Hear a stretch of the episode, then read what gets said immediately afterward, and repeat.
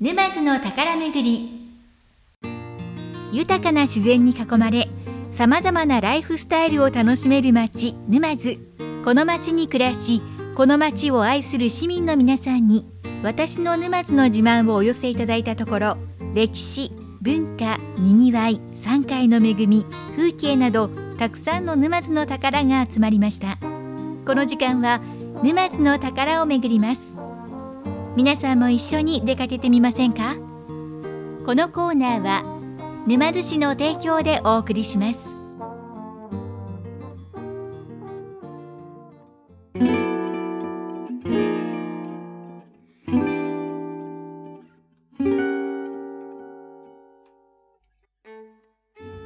今日の沼津の宝めぐりは沼津の宝100選に選ばれている沼津兵学校について明治資料館からお送りします。案内人は沼津市文化振興課明治資料館の水谷ゆりさんです。こんにちは。こんにちは。よろしくお願いします。よろしくお願いします。明治資料館に入りまして3階の展示室の奥の方にある階段を今上がってきたところなんですが4階におります。この4階のスペースすべて使って沼津兵学校に関する資料が常に展示されているんですねはいそうですね、えー、明治資料館の4階では常設展として沼津兵学校の展示を行っています。はい。沼津兵学校どういった学校だったのか簡単に教えていただけますか？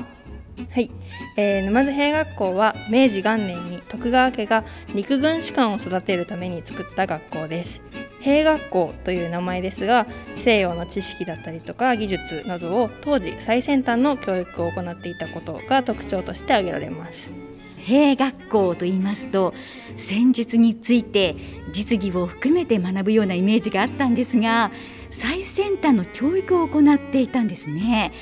なぜここ沼津に兵学校が設立されたんでしょうか？徳川家はですね明治維新の際に新政府に命じられて駿河府中藩後の静岡藩なんですけどそこの一大名となりました。なんですけど藩の中枢で陸軍士官の要請なんてしたら徳川家は新政府に歯向かう準備をしているんじゃないかっていうふうに誤解されかねないということで藩庁から比較的遠い沼津が選ばれたというふうに言われています。あと気候が温暖なところで江戸と駿河の間という位置も利点だったようです。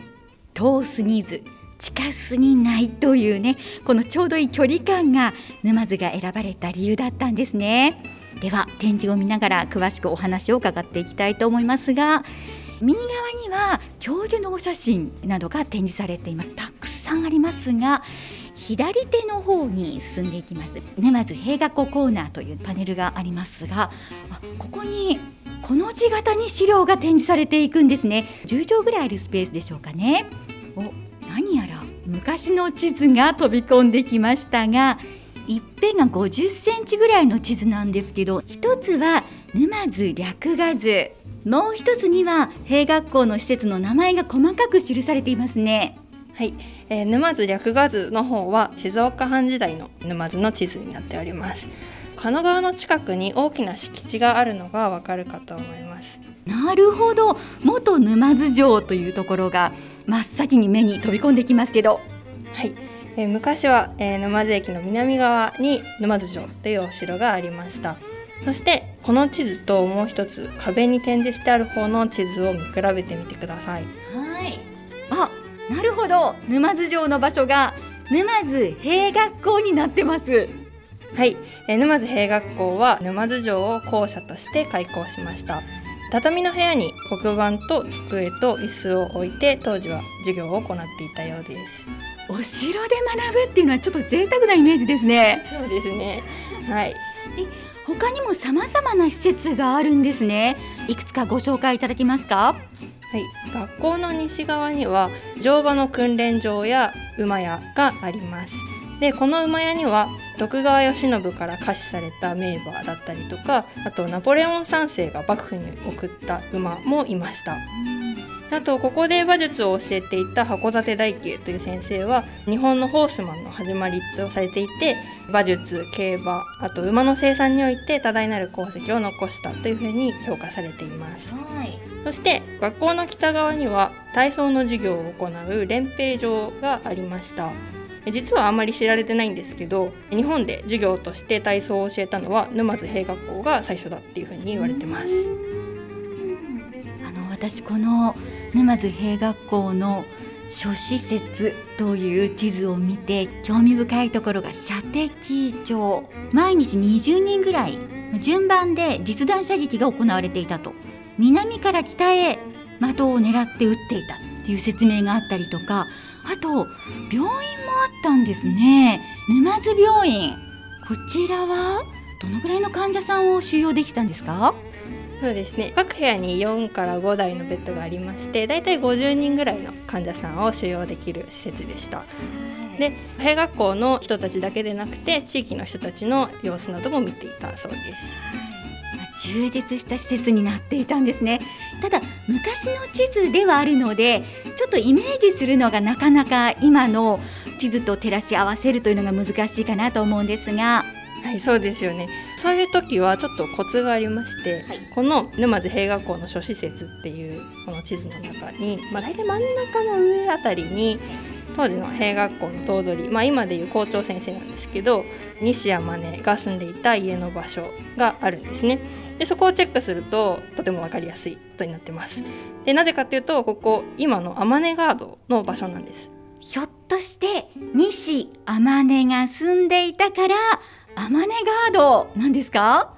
そうなんです。私自身あの小さい頃からアマネガードの存在は知っていたんですけれどもまさか兵学校の頭取の名前が由来だったとは知りませんでした。そこからのアマネガードだったんですね。その西天音さんのお写真も展示されていますがおおらかなイメージですけどどういった方なんですかね？はいえ西山真似はですね兵学校の頭取だけではなくて名録社という組織を結社しまして福沢諭吉とかと一緒に当時啓蒙思想を広めるための活動をしていたりだとかあと外来語例えば哲学っていうのはフィロソフィーとして日本に入ってくるわけですけれどもそれを哲学っていうふうにこう訳したのが西山根です。はいこういったことを知るとこれから天音ガードを通るたびに哲学沼津兵学校を頭取西天音と思いを巡らせることができそうです。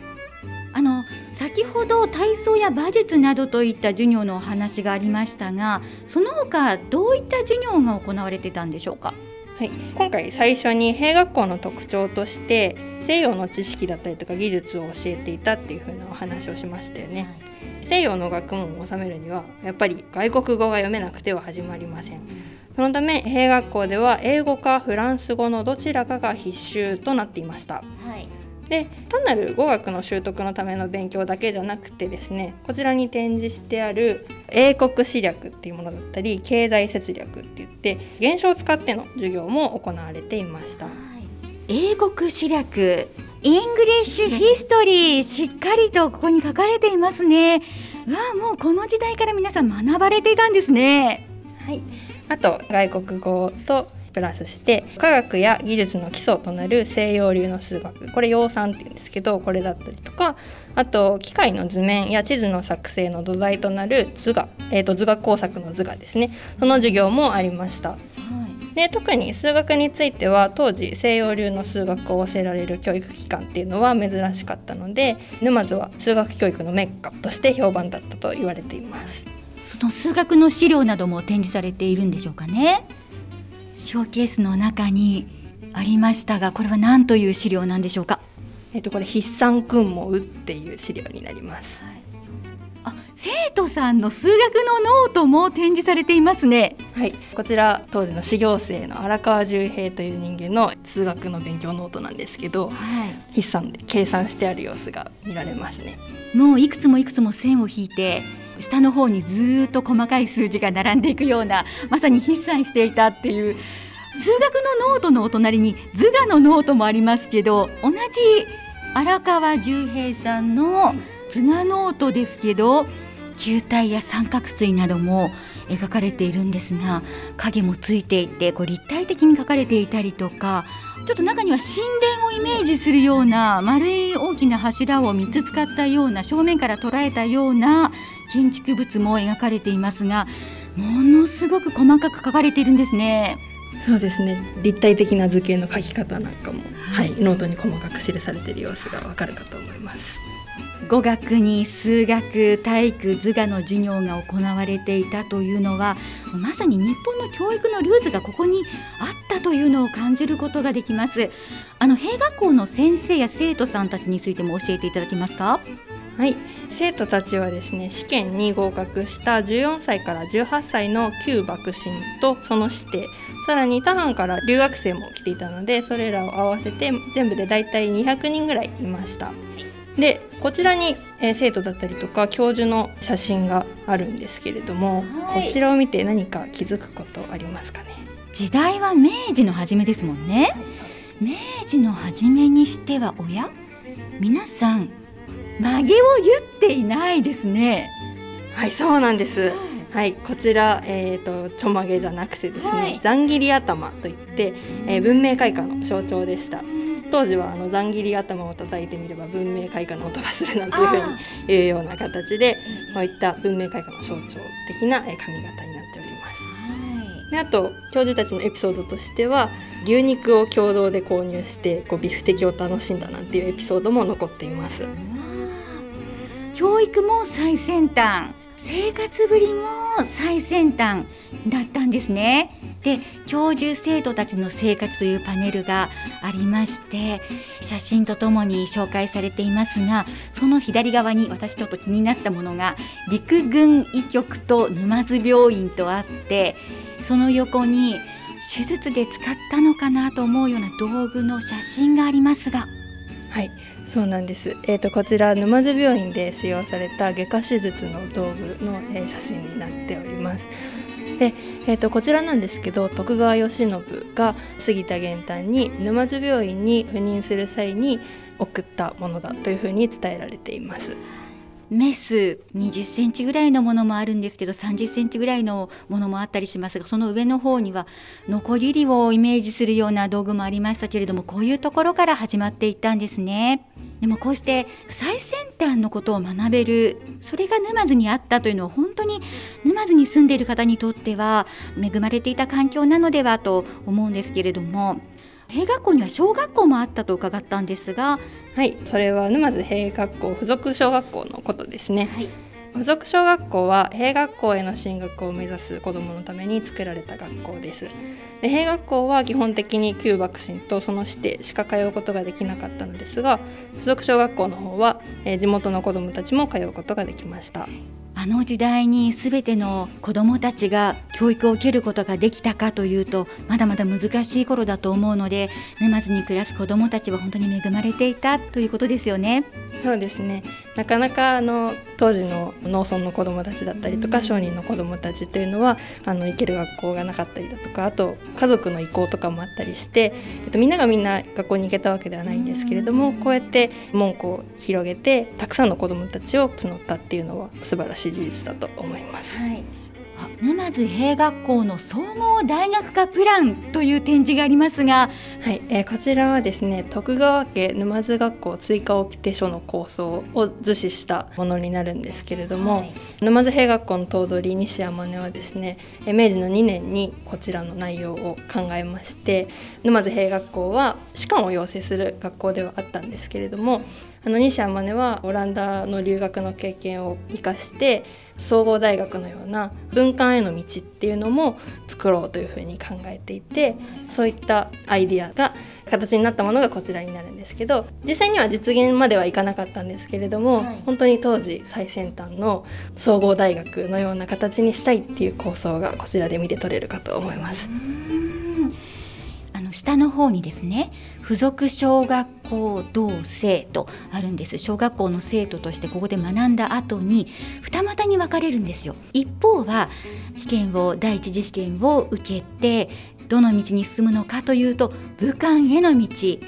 軍人士官への道と。でもう一方はやはり第一次試験受けるんですがそちらはずっと上がっていくと文官への道。それは法律家だったり教員外交官だったり医師だったり技術者だったりするというそうした構想だったんですね。はいそうですね今の時代にこれはもうつながってきているってことですもんね。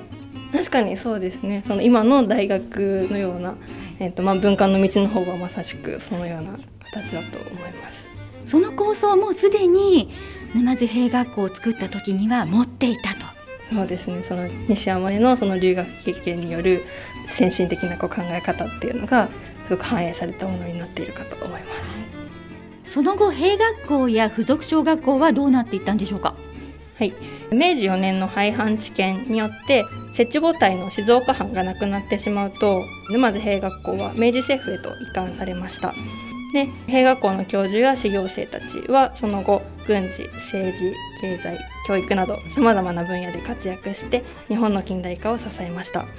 また、えー、先ほど話に出た附属小学校は修正社沼津小学校沼津尋常小学校と系譜を継いで現在は一律第一小学校となっています。実は日本最初の近代的小学校として評価されていまして上本通り商店街の歩道のところには日本の近代的小学校発祥の地という石碑も建てられています。その石碑のお写真もここに展示されているんですね。沼津兵学校の遺伝子を受け継ぐものは実は私たちのすぐ近くに存在していたんですね。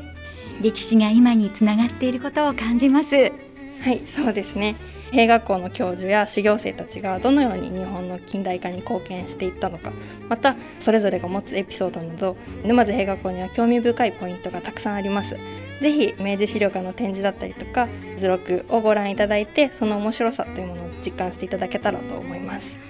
ぜひ皆さんここには再発見の魅力がたくさんありますのでお出かけください。今日の沼津の宝めぐりは沼津の宝100選に選ばれている沼津兵学校について沼津市文化振興課明治資料館の水谷由里さんに伺いました。ありがとうございました。ありがとうございました今日ご紹介しました沼津兵学校に関するお問い合わせは沼津市明治資料館電話055-923-3335 055-923-3335までどうぞ。また沼津の宝について詳しくは沼津の宝のパンフレットやガイドマップなどをご覧いただくか沼津市役所広報課電話055-934-4839 055-934-4839へお問い合わせください沼津の宝めぐりこのコーナーは沼津市の提供でお送りしました。